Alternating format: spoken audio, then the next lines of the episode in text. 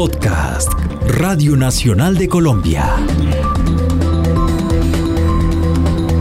Entre líneas, una pausa para navegar entre libros, una oportunidad para escuchar autores y descubrir con ellos el universo de la literatura.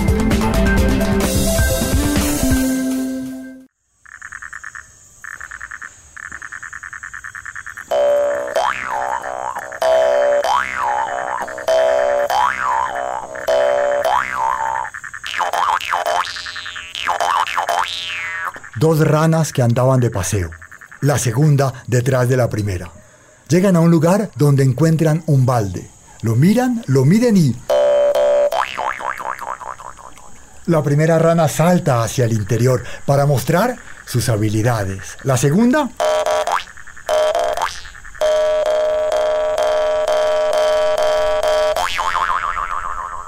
La sigue por curiosidad.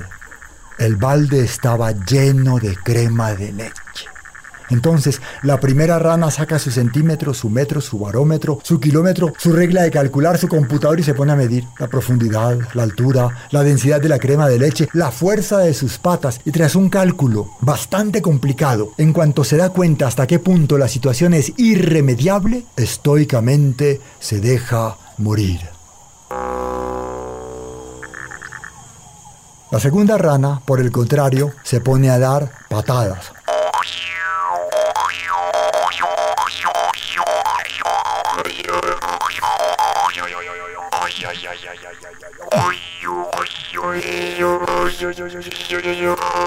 Sí, las patadas más absurdas, ridículas e irracionales que se puedan ustedes imaginar.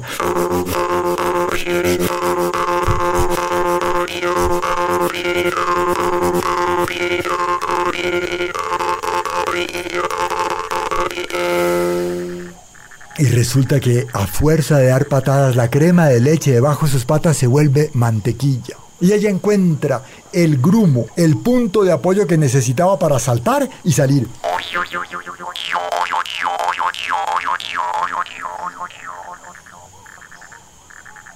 La primera era una rana macho. A los niños nos cuentan cuentos para dormir. Eso le decía yo a mi mamá cuando quería que me contara un cuento de pequeño y ella me creía y me contaba cuentos y yo pues creo que me quedaba dormido porque me perdía los finales de los cuentos. Y desde esa época creo que me acerqué a la literatura, pero hoy me voy a acercar a quien nos ha contado cuentos y nos ha contado el cuento bien contado. En este mundo en el que se dice que no hay que comer cuento, bienvenido Nicolás Buenaventura y gracias por hacernos comer cuento. Gracias Eduardo.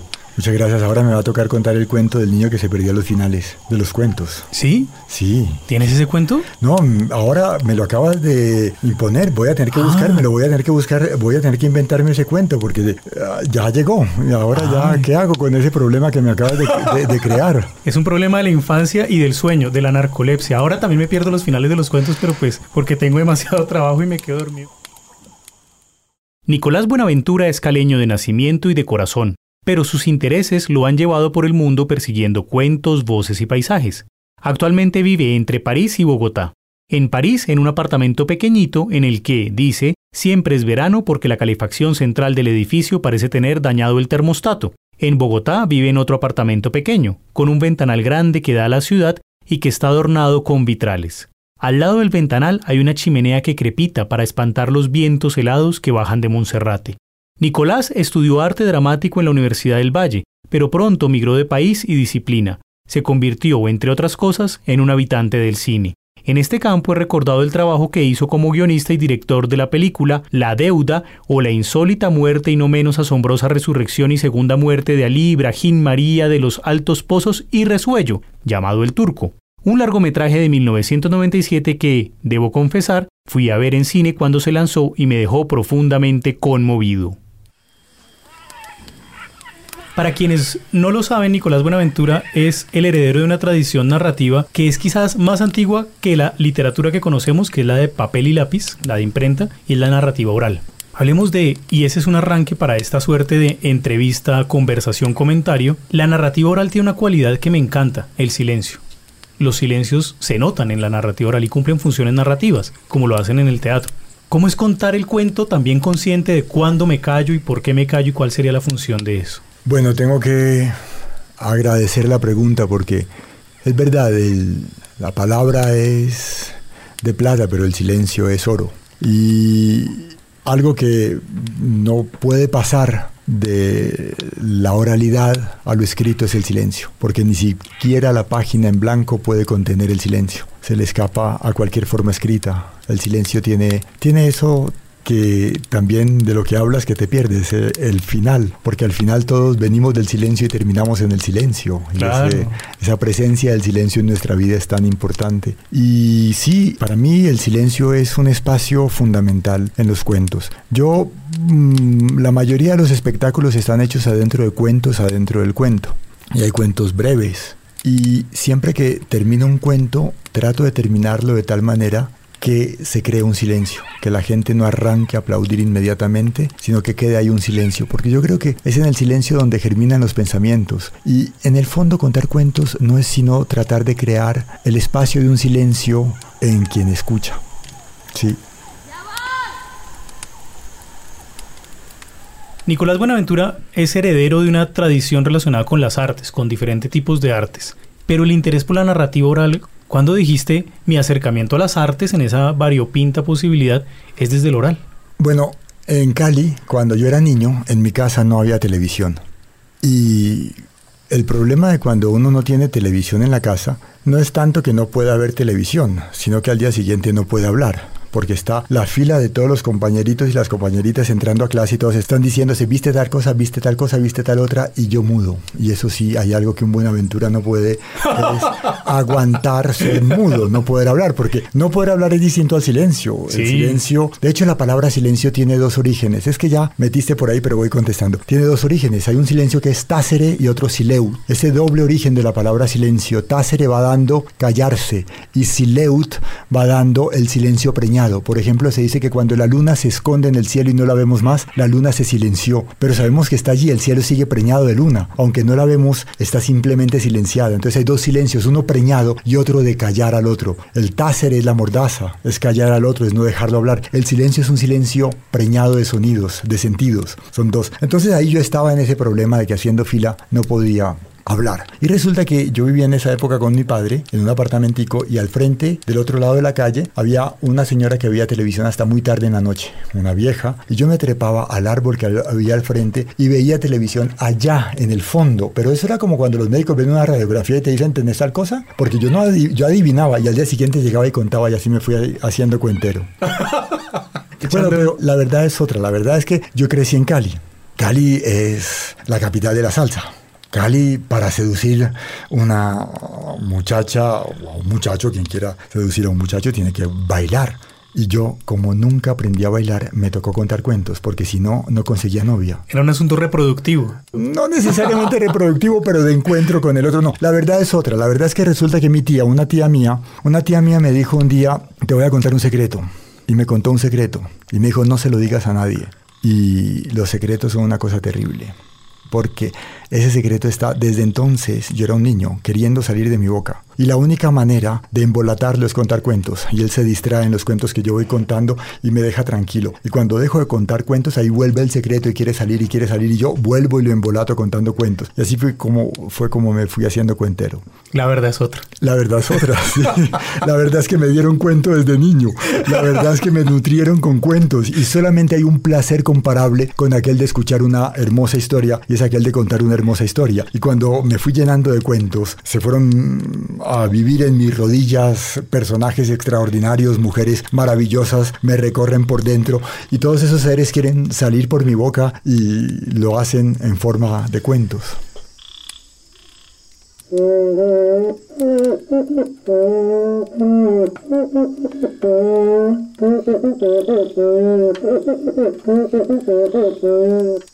El cuento no muere cuando está en la oralidad, incluso en, el texto escrito tampoco muere, tiene sus múltiples lecturas, pero este cuento oral que está vivo en la representación y que puede ir transformándose en el momento de la conversación con el público, ¿cómo vas viendo transformarse esos cuentos en la historia, en tu historia personal como narrador, cómo van creciendo, cómo van evolucionando o incluso en el momento de contarlos van cambiándose? Hay varias preguntas en la pregunta. Una tiene que ver con la manera como los cuentos van cambiando en su proceso de encuentro con el público. Ese proceso es muy largo, y nunca se detiene. El cuento sigue cambiando. Cuando el cuento ya de alguna manera lo he publicado porque lo he escrito, y se quedó allí. Y el cuento, cuando yo lo sigo contando, sigue cambiando. De pronto me encuentro con la posibilidad de una nueva edición, de una reedición, entonces lo cambio y tengo la posibilidad de nuevamente cambiar el escrito porque la oralidad lo va, con, lo va contaminando. Hay algo muy importante y es, yo trato de contar con el mínimo de palabras, cada cuento con el mínimo, mínimo, mínimo de palabras. Y trato de que cada palabra sea, yo no diría la palabra justa, yo no diría la palabra precisa, porque antes decía eso, lo dije durante mucho tiempo, y este cuento de la palabra precisa ha ido cambiando con el tiempo también. Y es que la palabra precisa es una pretensión, porque las palabras no se quedan quietas. Las palabras están moviéndose todo el tiempo. En mi infancia, intenso. Eso era una palabra extraordinaria que lo hacía a uno vibrar. Hoy en día una persona intensa es una persona aburrida. Y la palabra intensa ha ido cambiando de sentido. Hay otra cosa detrás, está nombrando algo distinto, pero de pronto la palabra aburrido también estaba detrás de la palabra intenso de alguna manera, pero no tenía ese peso sobre los demás. Entonces las palabras precisas no, no existen, pero sí la palabra asumida. Y yo trato de que cada palabra que está en uno de mis cuentos sea asumida. Y constantemente me voy a buscar la etimología de las palabras con las que cuento, de ver de dónde vienen, qué camino han hecho hasta llegar a ese cuento, y voy reduciendo el cuento, pero también a veces me equivoco la serendipia, es lo que nosotros podríamos llamar, para decirlo en un término nuestro, la chiripa, lo que de pronto resulta de chiripa por un error, porque me equivoqué en un cuento, eso queda. Y la próxima vez que cuente ese cuento, ese error va a estar allí de alguna manera. No todos, pero hay algunos errores afortunados que enseñan. Y eso muchas veces es por el público, por la relación con el público. mis ojos, mi cerebro, mi piel, todo está concentrado en el público cuando estoy contando. Allí está mi concentración fundamental porque es lo que me lleva al presente, a que el cuento no sea pasado, a que el cuento no sea futuro, sino que el cuento esté naciendo cuando lo estoy contando. De eso se trata. Ese es mi desafío. Del oficio, ese es el desafío. A eso es lo que yo le exijo al oficio, que el cuento nazca cuando lo estoy contando. Todo lo demás puede ser inspiración, puede venir del momento, todo, pero el oficio tiene que dar eso. Y eso es vivir el presente, estar allí en ese instante. Entonces el cuento se lo sabe el pulmón izquierdo y el derecho, se lo sabe la lengua, se lo sabe en los ojos, palabra a palabra silencio a silencio casi, porque en el instante de contarlo mi concentración está en el público, que es el que le va a dar su verdadero sentido. Luego hay otra pregunta adentro de la pregunta que tiene que ver con lo efímero y lo permanente, que tiene que ver con lo que muere y lo que vive. Yo creo que el problema de la literatura escrita es que, mm, digamos, no es memoria, porque no tiene en su materia, quiero decir, como tal, la posibilidad de olvido.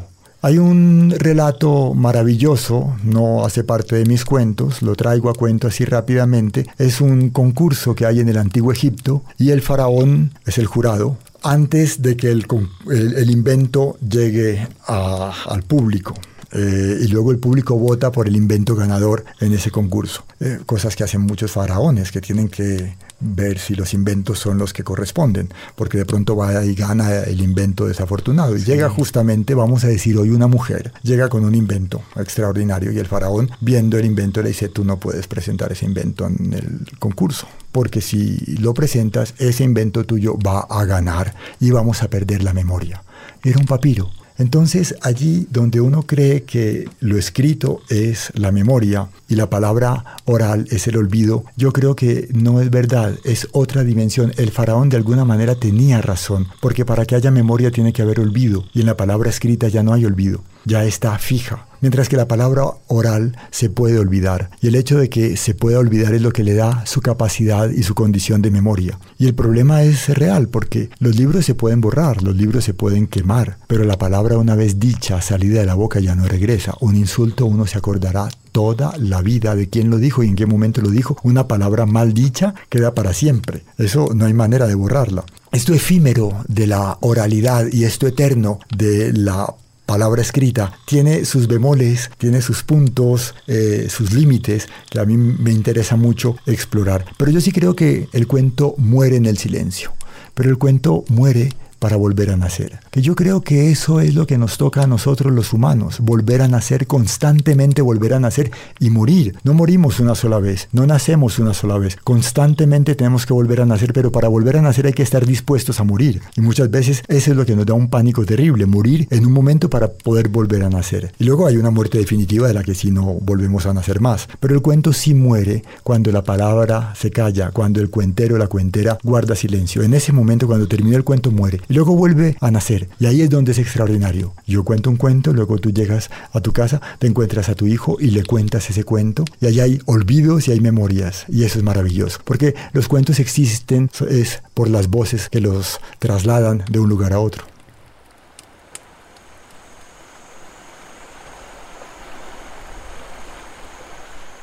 La voz es el camino, es el, el medio por el que estos cuentos desde la oralidad se transmiten. ¿Te ha cambiado la voz? Es muy curioso porque me cambia. Es decir, a veces cuento en francés y gente que me ha escuchado contar en francés dice, cuando cuentas en español es más grave, cuando cuentas en francés es un poquito más agudo, como que cambias de tonalidad. Y yo no soy consciente de eso. Me cambia mucho de, un cuento a otro. Hay momentos en, el, los que encuentro la voz que va para el cuento no solamente hay que encontrar las palabras, sino también la voz para cada cuento, y eso es mucho más difícil. Y a veces la logro conseguir. Yo pensaba que con el tiempo me iba a dar menos susto salir al escenario a contar cuentos. Yo pensaba que con la cancha, con la experiencia eh, que iba a ir adquiriendo, iba a ser más tranquilo. Y es al revés. Cada vez es más frágil. Cada vez el hilo sobre el que camino es más, más delgadito, porque cada vez aparecen más factores. Aparece ese que acabas de nombrar, encontrarle la voz al al cuento, encontrar en el público el punto de atención, encontrar los silencios. Entonces el desafío cada vez es más grande porque la presentación anterior logró un punto de atención, un nivel de, densidad de cada palabra, de cada elemento, que la próxima vez yo vengo con ese bagaje y para querer conseguirlo me pongo más nervioso, me da más susto, me da más miedo y cada vez el, temor es más grande.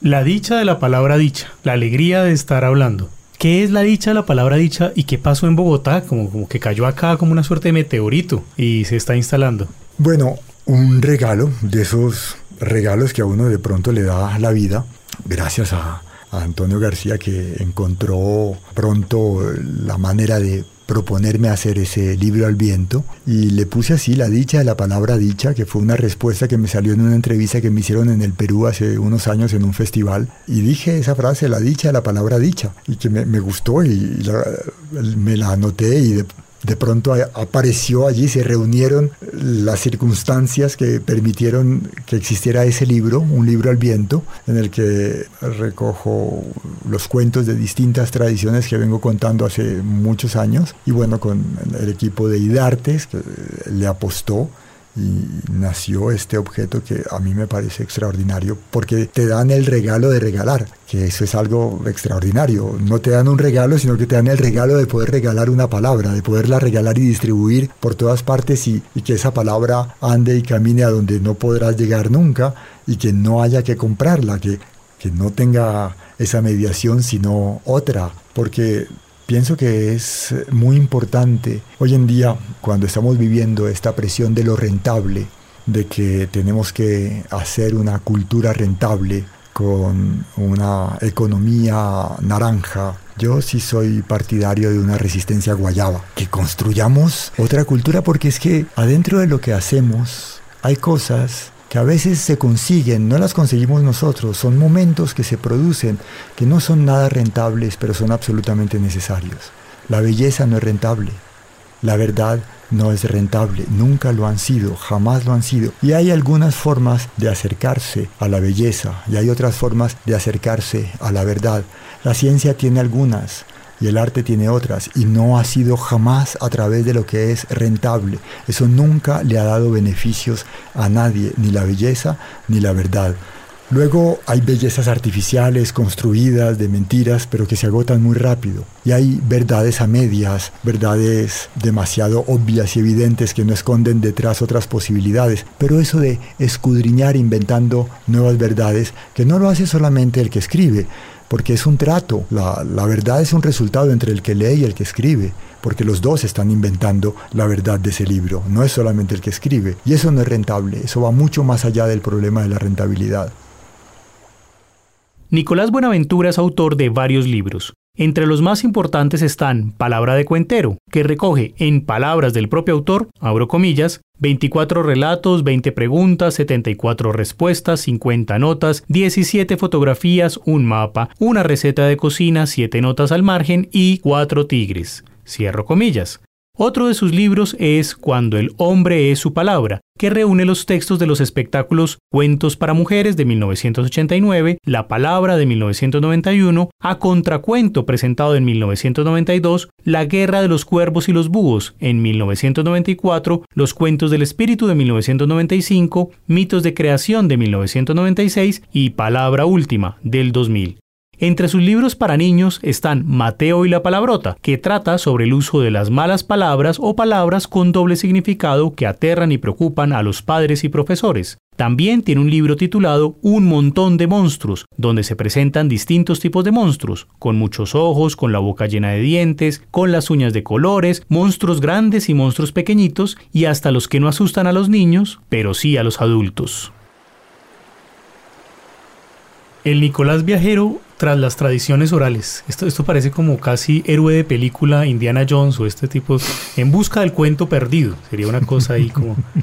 Puedo hacer la pregunta ingenua, pero buscando esta también transparencia y es, ¿por qué viajar a buscar los cuentos? Bueno, en realidad nunca he hecho un trabajo de ir, bueno, sí, una vez. Una vez hice el trabajo de ir a un lugar a escuchar cuentos, que fue al Amazonas. Porque cuando fui a Malí, Burkina Faso, Costa de Marfil, yo iba más al encuentro de los griots. En un, los griots se llaman griot, pero eso es una palabra despectiva. Ellos así mismos se llaman yeli. Griot quiere decir grito o criado. Ellos que son los ministros de la palabra, ellos que son los que cuentan las historias, la memoria del pueblo Bambará, por ejemplo, o del pueblo Wolof, en cada uno hay esa figura, que a veces es una mujer, a veces es un hombre. Ellos para mí ir allá era una iniciación. Allí lo que, lo que más aprendí fue que cuando uno cuenta un cuento está poniendo un pan sobre la mesa que el cuento es alimento y que por lo tanto uno no puede dar solamente golosinas, que uno tiene una responsabilidad y que uno tiene que asumir cada historia. Asumir, a mí ese verbo me encanta, ese verbo. Además, es,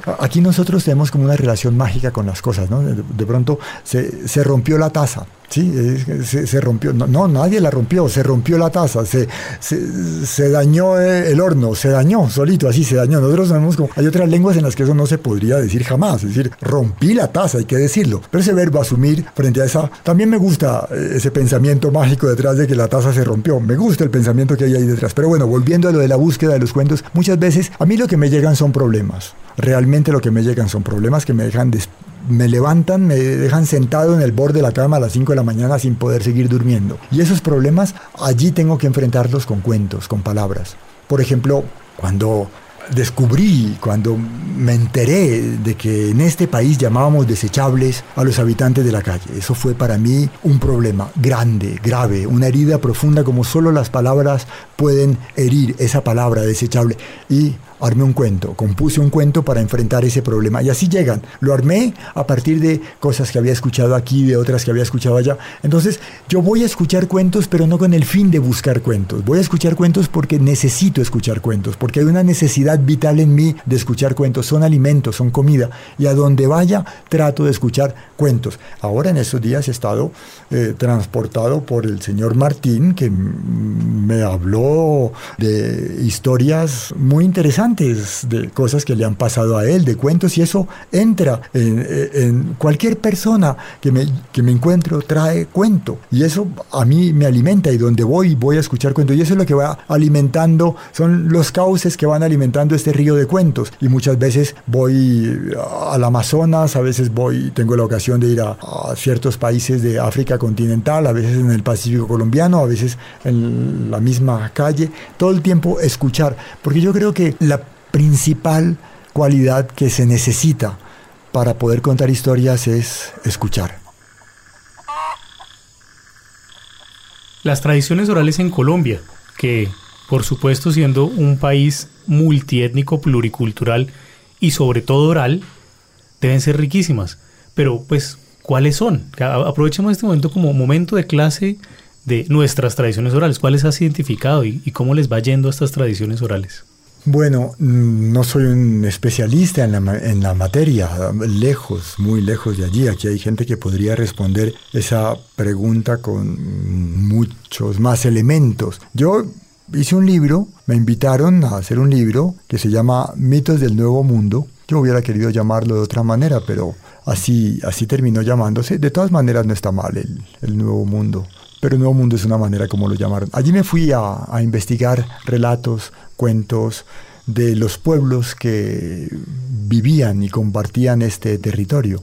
Encontré varias historias, historia, una historia de los Ete, Naka, pero me acordé de aquellas con las que yo había crecido en el colegio. Traté de armar una versión de Bachue y no lo conseguí. Escribí varias y no lo conseguí. Ese cuento de Bachue, por ejemplo, es una figura tan extraordinaria y a la que tenemos tantas dificultades de acercarnos. Tomemos el ejemplo de Bachue. De Bachue. No nos abramos un solo ejemplo que para mí es muy interesante. Bachue es esta diosa que sale de la laguna y viene a su lado un niño y con ese niño se va a fundar la humanidad se va a construir la humanidad. Muchos antropólogos han interpretado eso como eh, una violación al principio fundamental de la ley de la prohibición del incesto, porque que una madre tenga con sus hijos y porque el pueblo muisca fundó, construyó todo eh, a través de Bachue y ese niño con el que sale, que eso es como una historia, entonces que eso nos hace originales, distintos al resto del planeta, porque tenemos la historia del incesto adentro como uno de nuestros mitos fundamentales. Yo no sé, yo no sé si hay que creer esa versión. A mí me parece muy seria, muy documentada y todo, pero de todas maneras no quedan rastros exactos y precisos. A nosotros Bachue nos llega a través de los relatos que hacen los misioneros. Los misioneros lo que quieren es entregar la Biblia y para eso se aprenden algunos relatos míticos para después entregarle la Biblia a esos pueblos. Y Bachue la interpretan como una figura de maternidad, pero ella es más grande, él es más pequeño.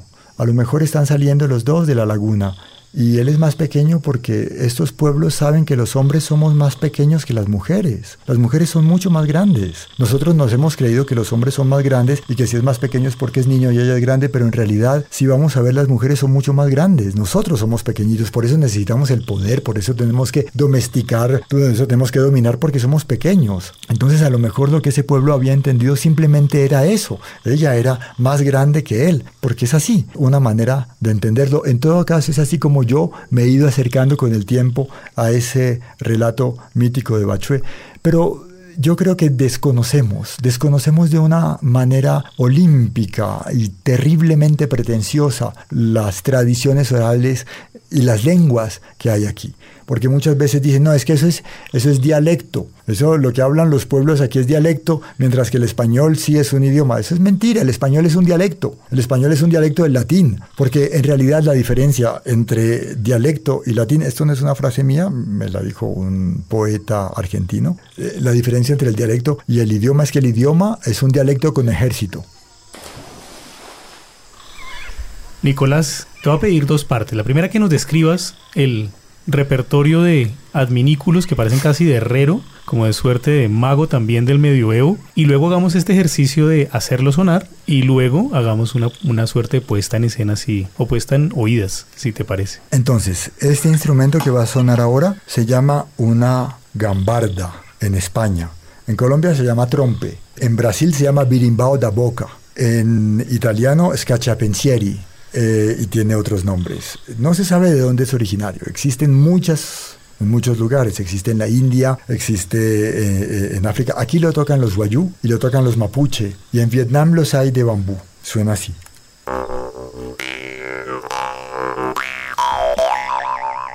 Este es el mismo instrumento, pero este viene de Mongolia.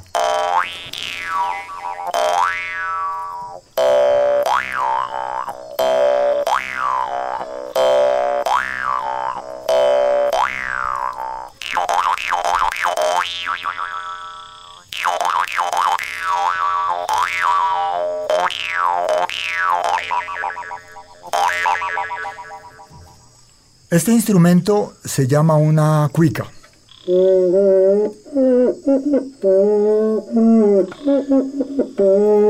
Es como la marrana. La misma marrana que hay aquí en Boyacá, en varios lugares, en el Huila, la marrana. Lo que pasa es que a esta los brasileros le supieron poner un parche de cuero detrás. Y no es sólida detrás, no es una calabaza, sino que tiene un parche, entonces uno le puede conseguir ciertas alturas. Entonces va el cuento.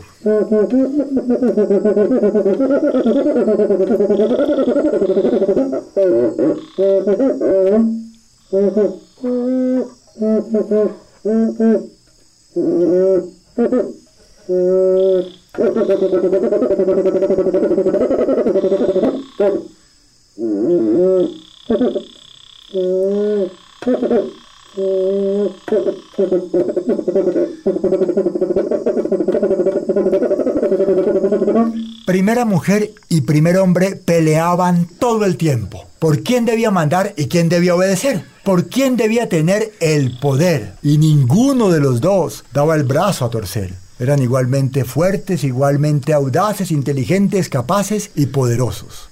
Un día, primer hombre, aburrido de tanto y tanto pelear, fue a reunirse con Dios y... Contándole sus constantes disputas con primera mujer, le pidió que dijera quién debía mandar y quién debía obedecer, que resolviera el problema de una vez por todas. ¿Quién debía tener el poder, si el hombre o la mujer? Es muy simple, le dijo Dios. Toma este machete y esta noche, cuando primera mujer esté dormida al lado tuyo, le cortas la cabeza de un solo golpe y sáquete. Se acabó. Así vos tendrás el poder. Tengo que decirles que primer hombre se quedó muy preocupado con el consejo de Dios. De camino a casa se vino pensando, ¿cómo voy a hacer semejante cosa? Yo no soy capaz de matar a primera mujer. Y así, distraídamente, que dice que perdió el machete. ¡Qué bueno! se dijo primer hombre. Así, si Dios me pregunta, le diré que perdí el machete y que fue por eso que no pude seguir su consejo. Llegó a casa, encontró a primera mujer que acababa de regresar del bosque y traía una hermosa flor en el pelo. La saludó y...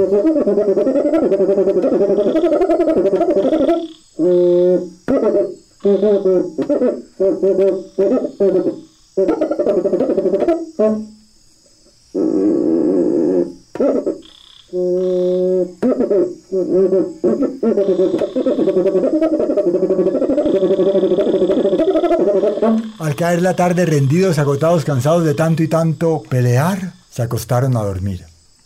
Al alba, mientras primer hombre dormía plácidamente a su lado, primera mujer sacó el machete que Dios le había dado y sáquete. Le bajó la cabeza. Apareció Dios y volviendo a poner la cabeza de primer hombre en su lugar, respondió. Si alguien debe tener el poder es el hombre, porque no es capaz. Por lo tanto lo necesita. Así fue como el poder quedó en manos de los hombres. Pero enseguida Dios se reunió con primera mujer. ¿Y saben qué? Pues que nosotros, los hombres, no hemos podido averiguar qué fue lo que resolvieron.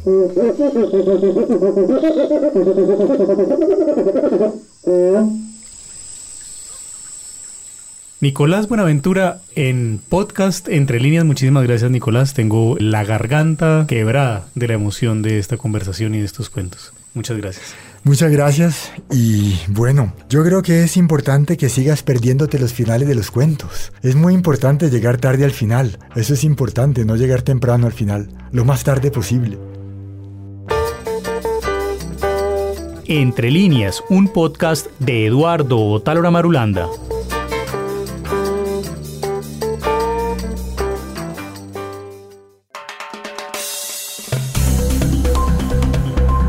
Acabas de escuchar Entre líneas, un podcast de Radio Nacional de Colombia.